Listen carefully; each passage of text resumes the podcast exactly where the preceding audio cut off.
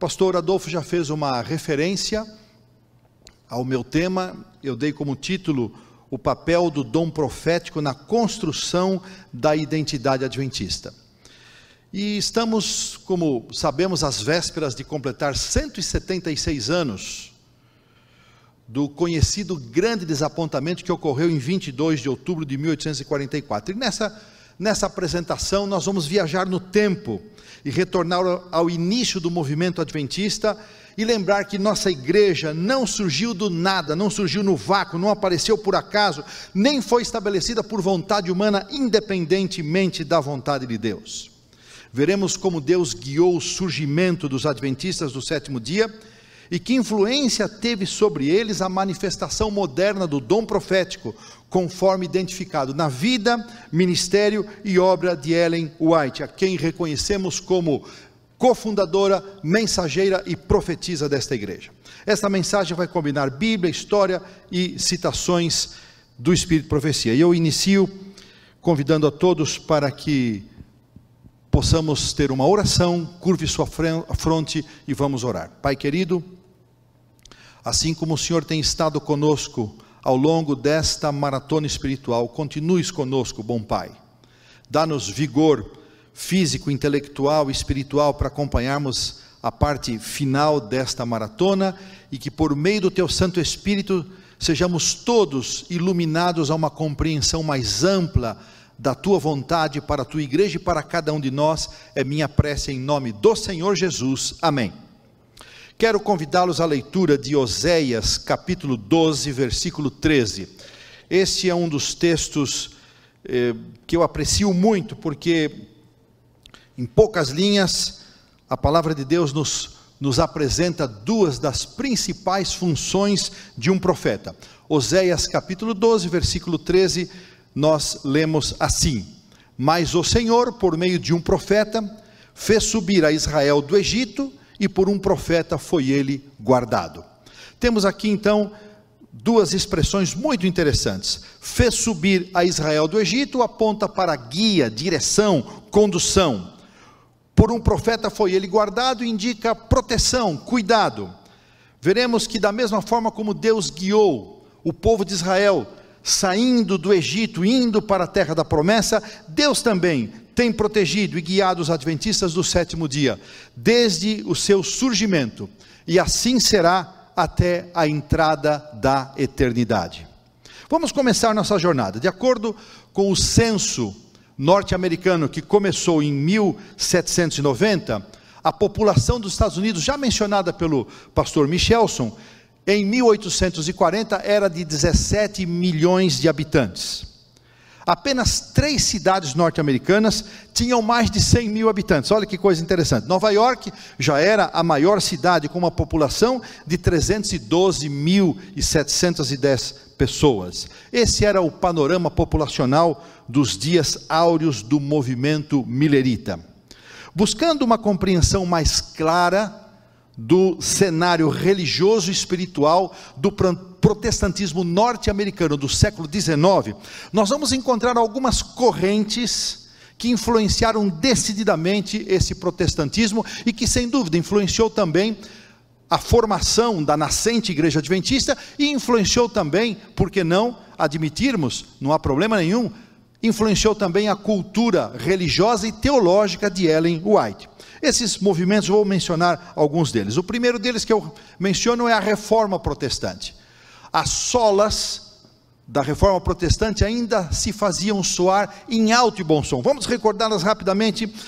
Sola fide, sola escritura, solos Christus, sola gratia, sola deu glória, e ainda podemos acrescentar o sacerdócio de todos os crentes e Eclésia ou Eclésia reformata sempre reformanda. A igreja reformada sempre continua a se reformar. Sete máximas da reforma protestante. Essas solas ainda se faziam ouvir no século XIX. Podemos mencionar também o restauracionismo, um ramo pietista cuja missão era eles entendiam que deveriam completar o trabalho da reforma protestante, especialmente eh, influenciados pelos anabatistas, eles pregavam um retorno completo a sola escritura. Podemos mencionar também, já citado aqui em uma das apresentações, o metodismo wesleyano, que em contraponto, em contraposição ao calvinismo, acreditava no livre-arbítrio, que a salvação de Cristo foi provisionada para todos, a pessoa deveria aceitar esta, esta salvação e também deveriam buscar a santificação. Outro movimento que influenciou tremendamente esse movimento religioso do século XIX foi o deísmo. O deísmo era um, uma, um ramo elitista, um ramo intele, dito intelectual, e eles rejeitavam toda manifestação eh, espiritual, sobrenatural, registrada na Bíblia, como os milagres, por exemplo. Onde ele influenciou o protestantismo? No seu lado racional, no exercício da razão assim influenciou o deísmo. Mas tínhamos também a influência puritana, esse pietismo que envolvia uma ênfase profunda na palavra de Deus, na obediência aos mandamentos. Eles também pregavam a guarda do sábado, mas na compreensão deles, este sábado era o primeiro dia da semana, não era o sétimo dia. E por fim, a sexta corrente que eu quero mencionar é o milenialismo, que pregava a iminência do fim do mundo. Veja que todas essas correntes eh, estavam presentes nesse movimento protestante do século XIX. Nós podemos ainda acrescentar aquilo que já foi dito aqui, a Revolução Francesa, o Iluminismo, e lembrar dos acontecimentos naturais que tanto gostamos de mencionar, como o terremoto de Lisboa, a queda das estrelas, tudo isto proporcionou um momento auge, conhecido como segundo grande despertamento, que vai de 1790 até mais ou menos ali os anos de 1840. Este segundo grande despertamento, ele assistiu o surgimento das sociedades bíblicas, ele assistiu o surgimento dos movimentos reformadores, ele viu um entusiasmo missionário que, na, no dizer de alguns autores, jamais havia, havia sido contemplado. Este é o cenário do surgimento do movimento milerita e do surgimento da igreja adventista. À medida com que eu citei um e outro caso, vocês podem imaginar como isso nós já podemos identificar como estes movimentos já trouxeram para nossa para nossa formação religiosa alguns valores que nós ainda os conservamos. E é nesse nesse cenário que surge Guilherme Miller, um batista fazendeiro, começa a estudar a Bíblia, não vou entrar no, na história pregressa dele, mas em 1816 ele começa a estudar a Bíblia, depois de passar algumas experiências marcantes na guerra, ele era um deísta, não tinha formação acadêmica, intelectual, mas era um autodidata, e em 1818, dois anos depois que ele começa a estudar a Bíblia, apenas auxiliado por uma concordância, ele já tinha convicções que Cristo voltaria em mais ou menos 25 anos por volta aí de 1843. A princípio, ele compartilhou suas convicções apenas com familiares, pessoas mais próximas, mas em 1831, ele orou a Deus, dizendo que se ele fosse convidado, ele sairia para pregar. Mais ou menos meia hora depois que ele fez essa oração, chegou à sua fazenda o seu sobrinho Irving, que morava a 26 quilômetros de distância.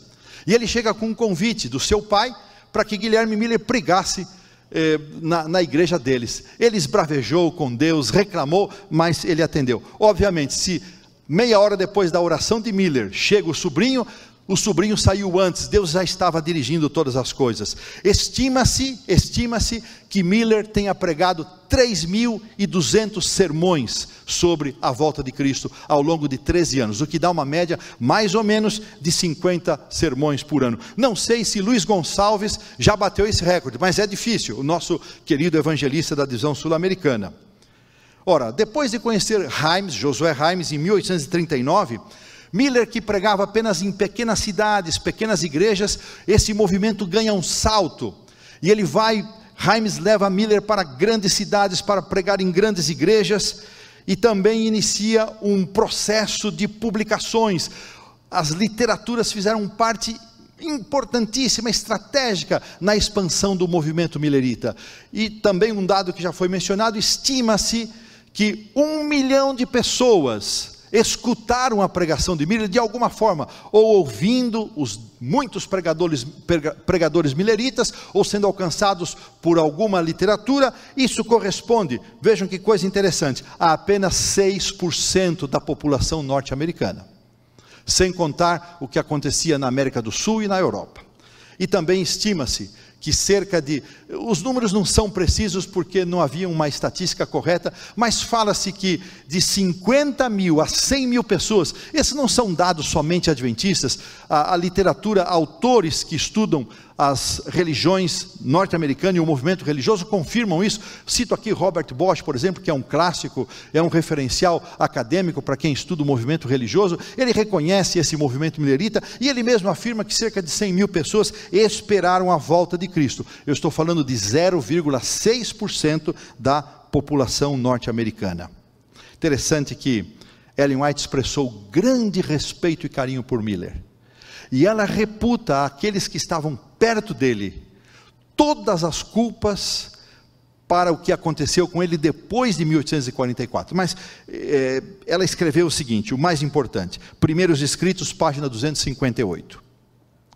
Anjos de Deus vigiam o precioso pó desse servo de Deus, e ele ressurgirá ao som da última trombeta. Os primeiros cálculos mileritas indicavam que a volta de Jesus ocorreria em algum dia entre 21 de março de 1843 e 21 de março de 1844. Eles não haviam estabelecido um dia específico. Esse período ficou conhecido como o ano do fim. Embora essa previsão inicial não tenha se cumprido, ela pouco abalou a pregação e o movimento milerita. Em agosto desse mesmo ano, 1844, vejam que coisa interessante, pouco tempo antes de outubro, talvez aí dois meses ou até um pouco menos, mas vamos estimar dois meses, numa reunião campal realizada na cidade de Exeter, em New Hampshire, Samuel Smoll, até então um milerita desconhecido, ele apresentou argumentos extraídos da tipologia bíblica sobre a purificação do santuário, e sua mensagem passou a ser conhecida como o clamor da meia-noite, conforme a nova interpretação apresentada ali da parábola das dez virgens, que conhecemos de Mateus 25. Muitos saíram dessa campal convictos de que Jesus voltaria precisamente em 22 de outubro de 1844. E esse foi o ponto auge do milerismo. O dia chegou, foi embora, incentivando escarnecedores, covardes e abatendo profundamente os mileritas. A decepção e a tristeza indescritíveis. Jamais saberemos dizer o que esses mileritas tiveram que suportar. Josias Litch, um dos grandes pilares do milerismo, escreveu a Miller e a Himes, no dia 24 de outubro, o seguinte: É um dia nebuloso e escuro aqui. As ovelhas estão dispersas e o Senhor ainda não veio. Poucas palavras, uma única linha, traduz a tristeza, a decepção, a amargura daquele grupo. Imaginem ser um milerita naqueles dias. Não deve ter sido fácil. O restante de 1844 e todo o ano de 1845, a principal ocupação daqueles homens era entender, tentar entender o que tinha acontecido ou o que não tinha acontecido em 22 de outubro. E ne, precisamente nesse contexto, então, dois grupos surgiram muito bem segmentados. De um lado estavam os adventistas conhecidos como da porta aberta e os adventistas da porta fechada. Um título meio estranho para designar, mas eles têm, têm fundamento. Esses títulos vieram de como eles interpretavam Mateus 25, 10, que descreve as virgens prudentes entrando para as bodas com o noivo, a porta sendo fechada e ninguém mais podendo entrar. O que acreditavam os adventistas da porta aberta? Eles adotaram a ideia de que estavam certos, os mileritas estavam certos quanto ao evento da volta de Cristo, mas criam que algum problema havia acontecido com os cálculos, estava errado, e este acontecimento jamais poderia ter sido marcado para 22 de outubro. Acreditavam no evento da volta de Cristo, mas acreditavam que os cálculos estavam errados. Seguiram marcando novas datas para a volta de Cristo. Do outro lado estavam os adventistas da porta fechada. Eles seguiram crendo firmemente que algo havia acontecido em 22 de outubro, tinham convicção plena. Acreditavam que os cálculos proféticos de Miller e os seus companheiros estavam corretos, mas discordavam, estes adventistas da porta fechada, discordavam quanto ao que de fato teria acontecido. adotaram a convicção que somente aqueles que haviam aceitado a mensagem da salvação e haviam esperado Cristo para 22 de outubro é que poderiam ser salvos. Nesta ala dos adventistas da porta fechada, nesse grupo havia uma ala mais radical. Eles ficaram conhecidos como sendo os espiritualizadores. Eles foram capazes de, de, de transformar o movimento millerita numa num fanatismo sem fim, eles é, perverteram todo o princípio de interpretação das Escrituras e começaram a adotar as práticas mais esdrúxulas que vocês possam imaginar. Por exemplo, para demonstrar que eram humildes, eles adotaram a prática de só engatinhar, não andavam mais. Agora imagine um grupo de espiritualizadores indo comprar arroz, sal, açúcar no armazém, eles chegavam ali engatinhando. Aquilo era, era motivo de chacota, de zombaria e tantas outras coisas mais. É nesse, no meio desse grupo que surge aqueles que adotavam a, a, compreensão da doutrina da carne santa, então eles podiam pecar à vontade, porque onde a, abundou o pecado, superabundou a graça, e por aí vai. Não vamos perder tempo mais contando as aberrações desse grupo dos espiritualizadores. E parece que eles estavam dominando as cenas. Em contrapartida, havia um outro grupo de mileritas que preferiram viver em comunidades espirituais comunidades sérias, como Shakers, por exemplo, porque ficavam livres da zombaria, da chacota, porque a vida nas cidades havia se tornado muito complicada. Muito bem, no início de 1845, com os mileritas dessa maneira, se dividindo, eh, se digladiando, Raimes, que sempre foi um, um, a, a mente intencional por trás das ações do millerismo, convenceu o papai Miller, como eles gostavam de chamar Guilherme Miller, de realizar uma grande convenção na cidade de Albany, no estado de Nova York. E eles organizaram essa, essa convenção para o dia 29 de abril. Recentemente eles haviam passado por duas datas, onde estavam marcados outra vez o retorno de Cristo, e Cristo não veio, 23 de março e 23 de abril. Este segundo momento, 23 de abril, pois selou um momento decisivo para eles. Convocaram essa reunião e proibiram a presença de qualquer adventista que acreditasse na doutrina da porta fechada. Digo de passagem aqui que os que seriam os fundadores da igreja adventista, o que pertenceriam ao adventismo sabatista, todos eram da porta fechada, Bates, Tiago, Ellen, eles não compareceram a esta reunião de Albany. Como resultado, eles fizeram, eh, tomaram várias resoluções, mas duas daquelas que mais nos interessam destacar é que eles rejeitavam toda e qualquer manifestação espiritual, sonhos, visões, eh, rejeitavam peremptoriamente. E eles também demarcaram um território adventista, ou está conosco, ou está contra nós. Foi muito difícil para os demais conviverem com isso, mas assim aconteceu. E eles permaneceram mais ou menos unidos até o dia 20 de dezembro de 1849, a morte de Miller.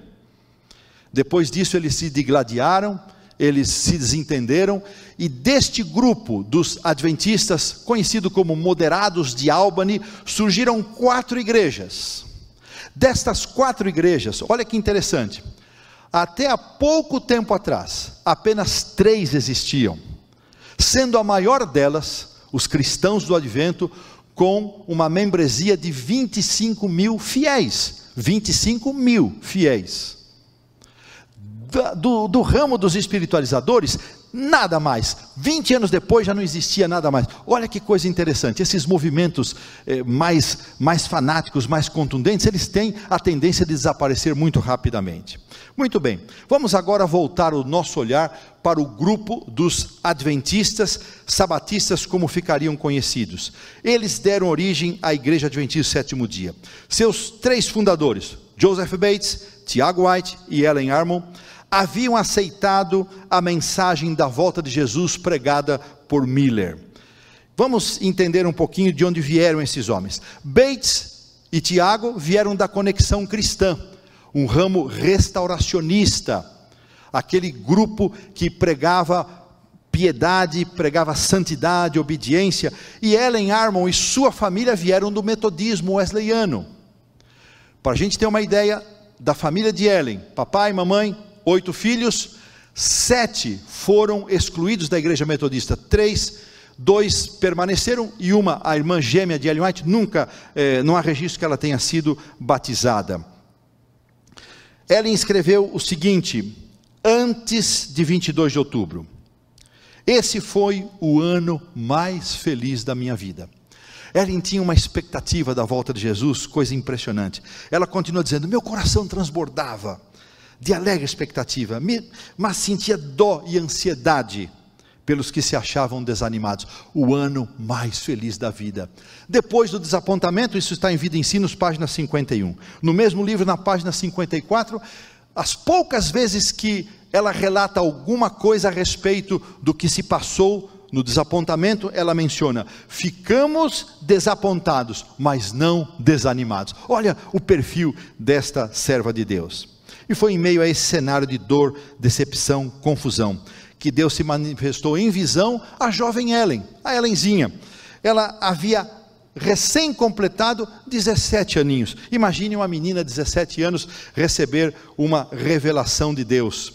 A sua saúde se havia agravado muito com o desapontamento. Ela reagiu de uma maneira muito intensa. E uma amiguinha, Elizabeth Hines, um pouco mais velha do que ela, a convidou para passar uns dias na casa dela, também moradora da cidade de Portland. E ela foi passar uns dias com Elizabeth. E numa, numa reunião, num culto de oração daquela casa, daquela família, final do mês de dezembro, seguramente na segunda quinzena, mais perto do final do ano, nessa reunião de oração, onde estavam presentes cinco irmãs. Não sabemos quem eram as outras.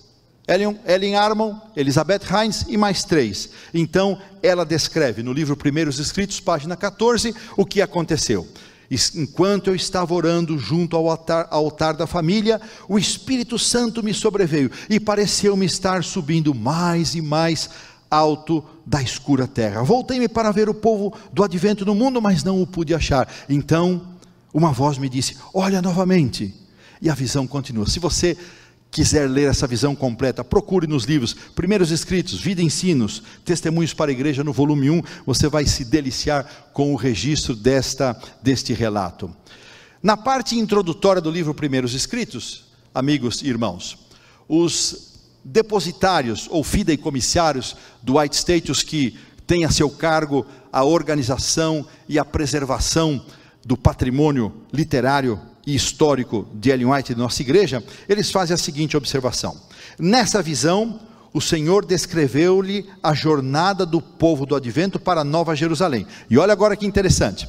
Conquanto essa visão não explicasse a razão do desapontamento, explicação essa que só podia prover da Bíblia, ela deu-lhes a certeza de que Deus os estava guiando e continuaria a guiá-los em sua peregrinação. Que coisa interessante.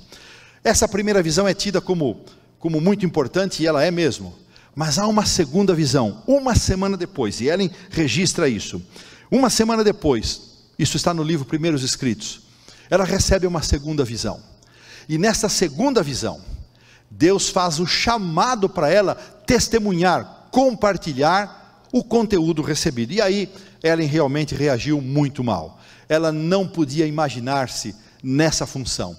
Lembrando de sua história, apenas 17 anos, sexo feminino, frágil, saúde fragilíssima. Ela não se via saindo da estrutura da sua casa, do seu lar, para testemunhar para as pessoas, e ela recusou, Senhor, eu não posso. E Deus, para confortá-la, disse o seguinte: sua vida não vai ser fácil.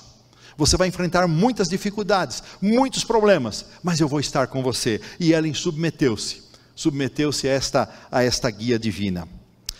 Se nós formos pensar nas condições a que Ellen foi chamada, eram extremamente difíceis. Ela teria que enfrentar oposição e desconfiança. Ela seria considerada mais uma fanática, mais uma pessoa com problemas neurológicos afirmando possuir revelações especiais. Foi por isso, em grande parte, irmãos e amigos, que por quase 40 anos ela teve visões em público. Estima-se que a sua, sua, última visão possa ter ocorrido em 1879 ou 1884. Há uma divergência, as duas datas aparecem nos registros. Mas isso é detalhe, por muito tempo ela continuou tendo as visões em públicos. Por quê? Porque Deus queria confirmar que aquela reação, aquela, aquele dom era um dom sobrenatural dado por Deus. Ela aceitou o chamado e começou a aproveitar todas as oportunidades. Olha que interessante. Ela começou a aproveitar uma viagem aqui, uma viagem lá, e numa dessas viagens ela conheceu um rapaz, o jovem ministro Tiago White. Curioso, os dois pensavam em não se casar. Não podemos chamá-los de celibatários, mas imaginavam que eh, não deveriam eh, se casar pela proximidade da volta de Cristo. Esse é um aspecto interessante. Nossa igreja nasceu, irmãos, mesmo nesse, nesse início ainda sem muitas definições, com a clara per perspectiva de que em breve o Senhor Jesus voltaria. Eles reafirmavam isso a cada pouco.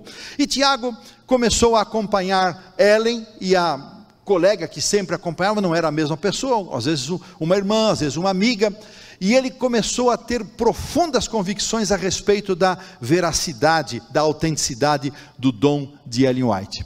E o povo sabe como é o povo, né, irmãos? O povo comenta, né? O povo comenta. A língua do povo não era fácil desde aquele tempo e muito antes. E ela disse: Olha, o povo vai começar a comentar. E aí Tiago e Ellen de uma amizade, a coisa evoluiu e eles se casaram em 26 de novembro de 1846, numa cerimônia muito simples, muito singela, na cidade de Portland. Muito bem. Bates, Tiago e Ellen estava entre aqueles, como já mencionei, que acreditavam na doutrina da porta fechada. Para eles, só seriam salvos aqueles que haviam aceitado a mensagem de salvação e esperaram a volta de Cristo para 22 de outubro. Eles não foram a Albany e eles preferiram buscar na Bíblia as razões pelas quais Jesus não havia voltado. Eram poucos, pobres, estavam isolados numa grande área geográfica, o nordeste americano e o centro, centro é, dos Estados Unidos, mais a parte do norte, e eles é, não tinham meios de comunicação. As comunicações precárias daquele, daquele, daquele meio de século XIX, quando muito alguma correspondência, algum jornal chegava ali para eles trazendo alguma notícia. E eles é, concordavam com os espiritualizadores quanto a que algo havia acontecido, mas rejeitavam completamente a noção de uma volta espiritual. Eles acreditavam na volta literal, pré-milenar do Senhor Jesus Cristo. E eles formaram a terceira e menor corrente oriunda egressa do milerismo. Então, lembrando, os moderados de Albany, defensores da doutrina da porta aberta, e daqueles que defendiam a doutrina da porta fechada, os espiritualizadores, a ala mais radical, e agora estes adventistas, conhecidos como os adventistas sabatistas. Interessante aqui, um fazendeiro, Iran Edson, que já foi mencionado aqui também, na cidade de Port Gibson, interior de Nova York, no dia imediatamente após o desapontamento de 22 de outubro, Irã Edson saiu pela manhã, acompanhado de alguns amigos, para confortar os adventistas da sua região. Ele era um líder da igreja local ali, dos adventistas. E ao atravessar um campo de milho, um milharal, e aqui então pode haver uma outra discussão, o que é que ele teve, se ele teve uma visão, uma iluminação espiritual. Esse detalhe não é o que importa. O que importa é que eh, ele teve uma compreensão clara de que este movimento do 22 de outubro era, não dizia respeito da purificação do santuário, não dizia respeito nem à terra, nem à igreja, mas dizia respeito ao santuário celestial, utilizando-se da tipologia bíblica do santuário eh, do povo de Israel. Olha que coisa interessante. Eles começam a estudar, eram três pessoas: Owen, Crozier Dr. Han, cujo primeiro nome não, não sabemos apenas as iniciais, F.B. Han, e Iron Edson, e eles estudam profundamente este tema. E Crozier foi convencido pelos, pelos outros dois a escrever suas convicções. Ali a, set, a, a 600 quilômetros de distância, a leste de Port Gibson, estava o velho capitão Bates, que de sua parte ele começa a receber algumas informações que chegavam a ele por escrito, por um jornal, especialmente o Esperança de Israel, o Hope of Israel, a respeito da guarda do sábado, um artigo escrito por Thomas Preble, que por sua vez havia recebido de uma batista do sétimo dia, Raquel Oaks Preston, a mensagem do sábado. E com este artigo do pastor Thomas Preble, é, Bates se torna convicto da veracidade, da validade da obediência ao quarto mandamento. Agora voltamos para Port Gibson, lá para o interior de Nova York. Crows então aceita a incumbência, escreve um primeiro artigo no dia, eh, em data desconhecida, início de 1845, mas foi em 7 de fevereiro de 1846 que ele apresenta um artigo longo intitulado A Lei de Moisés no jornal The Star. Esse artigo chega para Bates. E agora, irmãos, eu, eu me emociono com essas coisas da nossa história. De repente, Bates recebe esse artigo, lê, e ele sai da sua casa em Fairhaven, ou New Bedford, estão juntas, e, e vai 600 quilômetros em direção ao oeste, no estado de Nova York, encontrar-se com esses três irmãos. Como ele fez essa viagem, ele não tinha recursos, ele havia vendido ah, tudo que ele possuía, ele aplicou na pregação da volta de Cristo para 22 de outubro, vendeu sua casa, dispôs de todos os seus bens. Ele foi um homem rico, com recursos, mas ele já não tinha mais nada. E tudo indica que ele segue esses 600 quilômetros da forma mais simples possível, a pé ou com é, é, viagem da forma mais simples, mas a maioria do trecho a pé. E ele vai, e ele encontra os três e ele ouve primeiramente a mensagem do santuário e ele se convence da veracidade do santuário. Depois ele prega para os três a respeito da guarda do sábado e os dois, Edson e Han, aceitam imediatamente, Crozier depois vem aceitar. Assim, eles saem dali com uma convicção da doutrina do santuário e da doutrina do sábado. Agora, Bates faz uma coisa incrível.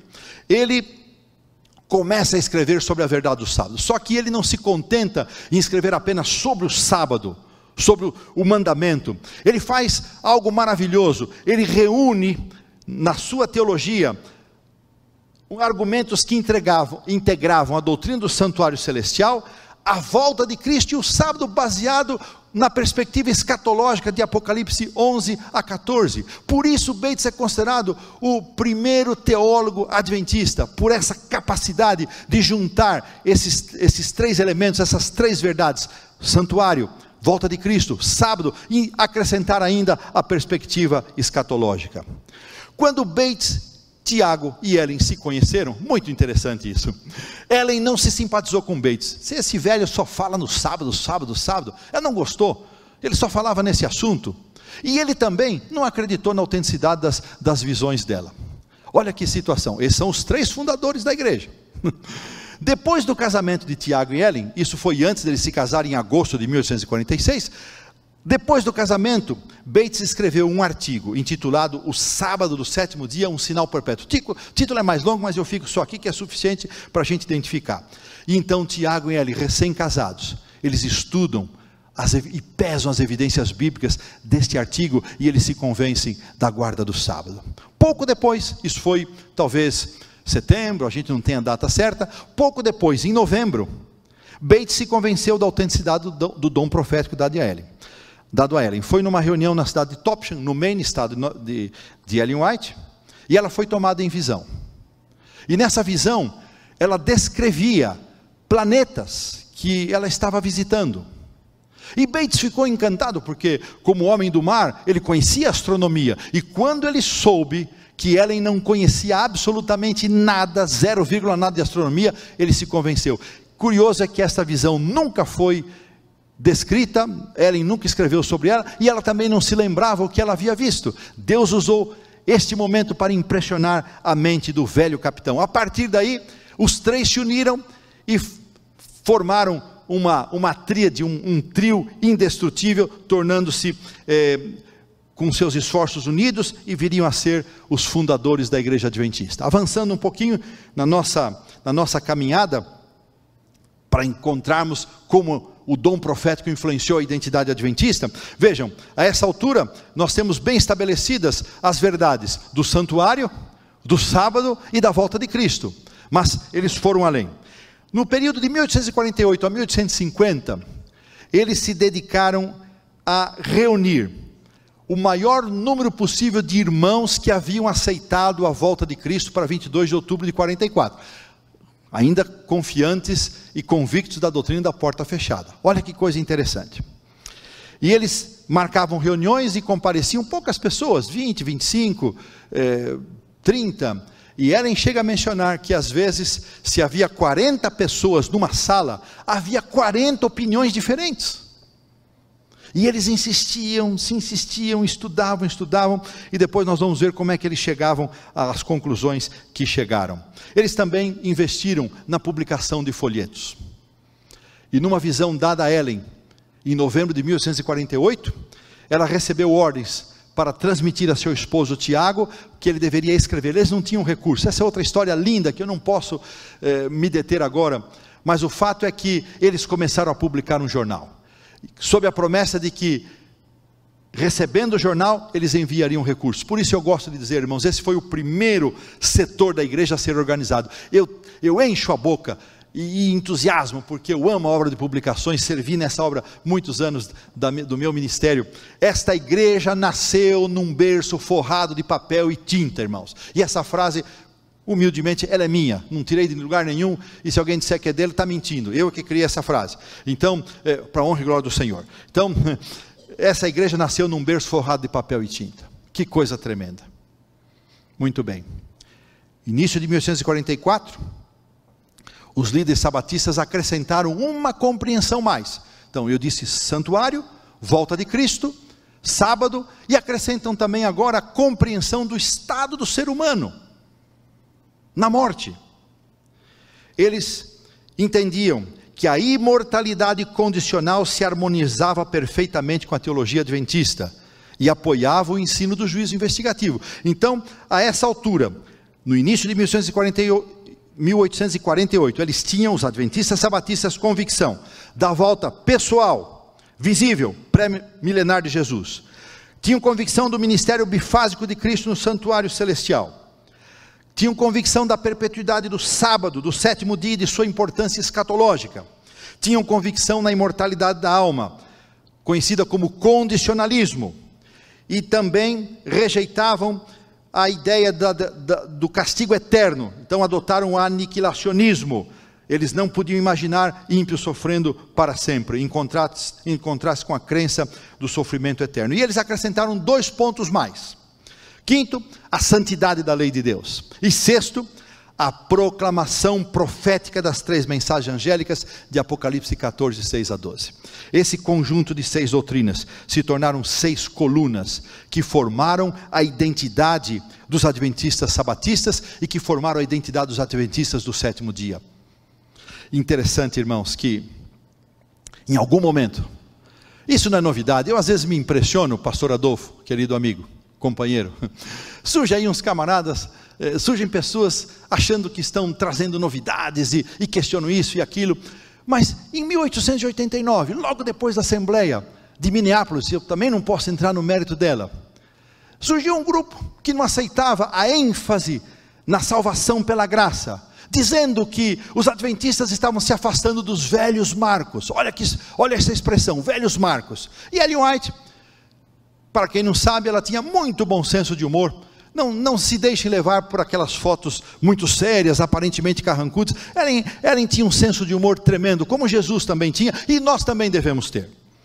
Então, ela escreveu o seguinte: Com o passar de 1844, foi um período de grandes acontecimentos, expondo nosso admirado olhar para a purificação do santuário e as mensagens do primeiro, do segundo e do terceiro anjo, desfraldando o estandarte em que havia inscrição, os mandamentos de Deus e a fé de Jesus.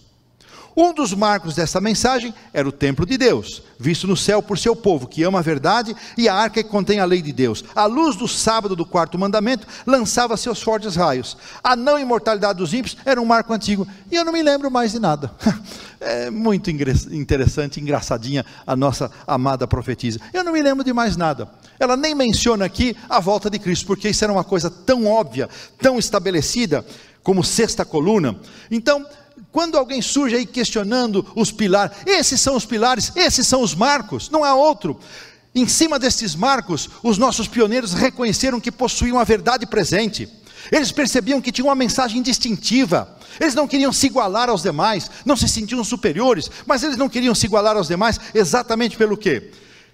Pela centralidade com que o santuário ocupava como é, elemento unificador das demais crenças e como a sua teologia envolvia uma proclamação escatológica da mensagem dos três anjos. Muito bem, tenho que ir para o final. Qual foi então o papel de Ellen White em meio a todo esse cenário? Irmãos, não posso e não devo, a essa altura do programa, multiplicar, multiplicar palavras mas o papel do dom profético nunca, eu quero enfatizar, grifar, negritar, fazer tudo que é possível para chamar a atenção, nunca foi o de entregar de mão beijada qualquer informação doutrinária. O papel do dom profético era de confirmação. Eles esgotavam todas as energias físicas, mentais e espirituais na busca do entendimento. E quando já não podiam mais avançar, então Deus se manifestava para confirmar ou corrigir algum rumo. Assim foram os nossos pioneiros, dedicados ao estudo da Bíblia, dedicados à oração, assim foram eles.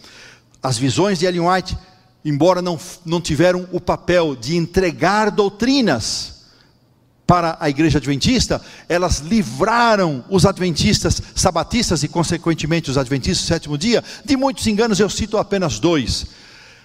Pela orientação profética, foi confirmado que algo havia acontecido em 22 de outubro e que Deus tinha um propósito com aquele movimento. Segundo engano do qual fomos livrados, o engano de marcar datas para a volta de Cristo. Os adventistas se livraram desse engano graças ao posicionamento firme de Ellen White dado por Deus. Ela chegou a escrever o seguinte: muitas vezes ficávamos reunidos até alta noite, às vezes a noite toda. Alguém pode dizer, eram intemperantes. Entendamos o contexto. Pediam luz, estudando a palavra. Repetidas vezes, esses irmãos, a fim de conhecer o sentido se estivessem preparados para ensiná-los com poder, queriam confirmação. Então, quando chegavam, nada mais podemos fazer. Olha o que ela escreve. Isso está em Mensagens Escolhidas, volume 1, página 206. Nada mais podemos fazer? Então o Espírito se manifestava. Agora havia um outro fenômeno interessante. Olha que coisa. Às vezes, Ellen não era capaz. Irmãos, isso aqui é, pode ser até mal entendido ou mal interpretado ela não era capaz de entender o que eles estavam falando. Ela, ela escreve isso aqui, está na página 207 do Mensagem Escolhidos. Ela não conseguia entender. Parece que falava em outra língua. Ela então pouco participava ou quase não participava das reuniões. Ela não podia entender. E ela dizia o seguinte: essa foi uma das maiores tristezas da minha vida. Fiquei nesse estado de espírito até que fossem tornados claros os pontos principais da nossa fé. Ela se submeteu a essa humilhação talvez ser tida como é, fraca intelectualmente, mas Deus queria dar uma prova da direção a este, a este movimento. Irmãos, eu preciso terminar para justificar o, a evocação que eu fiz de, de Ezer Giroto, e eu já passei longe dele, né? Estou pregando dois sermões de Ezer Giroto aqui, mas vai dar certo, vamos chegar lá. Então, este movimento, irmãos, 176 anos mais tarde, o menor grupo o menor grupo egresso do movimento milerita. De longe, tornou-se o maior e mais bem-sucedido, com 22, cerca de 22 milhões de membros ao redor do mundo. Lembra-se de quantos mil é, membros tem a outra denominação? Eu disse 25 mil, nós estamos falando em 22 milhões. Agora, por quê? Foi fruto do acaso? Foi fruto do acaso? De forma nenhuma. Foi fruto da habilidade humana? Muito menos mas as razões da expansão do Adventismo podem ser identificadas em alguns pontos e eu quero enumerá-los. Primeiro, a iniciativa divina em chamar um povo para anunciar a hora do seu juízo. Dois, um conjunto de crenças distintivas. Irmãos, quem diz isso, não somos, eu estou dizendo também, mas estudiosos do movimento adventistas afirmam isso com muita categoria, não adventistas do sétimo dia. Eles afirmam isso, o seu conjunto de crenças distintivas baseadas em uma missão apocalíptica. Isso fez de nós ser quem somos. Terceiro, uma estrutura organizacional, que tantos combatem, que tantos depreciam, que tanto desprezam, mas foi essa estrutura organizacional que foi capaz de suportar a missão apocalíptica que esse povo tinha. Quarto, um senso, isso aqui me encanta, um senso de missão e um senso de urgência. Quando eu penso nisso, irmãos, eu olho para mim, será que eu não poderia ter um pouco mais desse senso de missão, desse senso de urgência desses adventistas pioneiros e finalmente a direção e proteção da presença profética como fonte de segurança e prosperidade, conforme segundo Crônicas 20, 20, que eu quero ler um texto tão conhecido, mas eu faço questão de abrir a minha Bíblia, ler antes do meu apelo. O pastor tem que fazer apelo, seja live, seja maratona, ele faz apelo. 20, 20 diz o seguinte: Crede no Senhor vosso Deus, de segundo Crônicas, e estareis seguros. Crede nos seus profetas e prosperareis. Muito bem. Que apelos eu faço? Eu não sei se aqui neste templo há alguém que não seja batizado, membro batizado na igreja adventista. Há alguém aqui que não seja membro batizado da igreja adventista? Todos são. Mas por certo, pessoas não batizadas estão nos assistindo desses tantos milhares espalhados por aí. E a estes eu faço um convite. Estudem com os verdadeiros adventistas do sétimo dia, aqueles que amam esta igreja e se dedicam a ela. Busquem, se aproximem.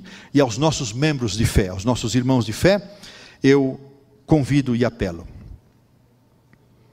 Primeiro, reconheçamos, irmãos, e agora eu vou ficar nesta câmara até o fim, por favor. Reconheçamos que pertencemos a uma igreja distintiva.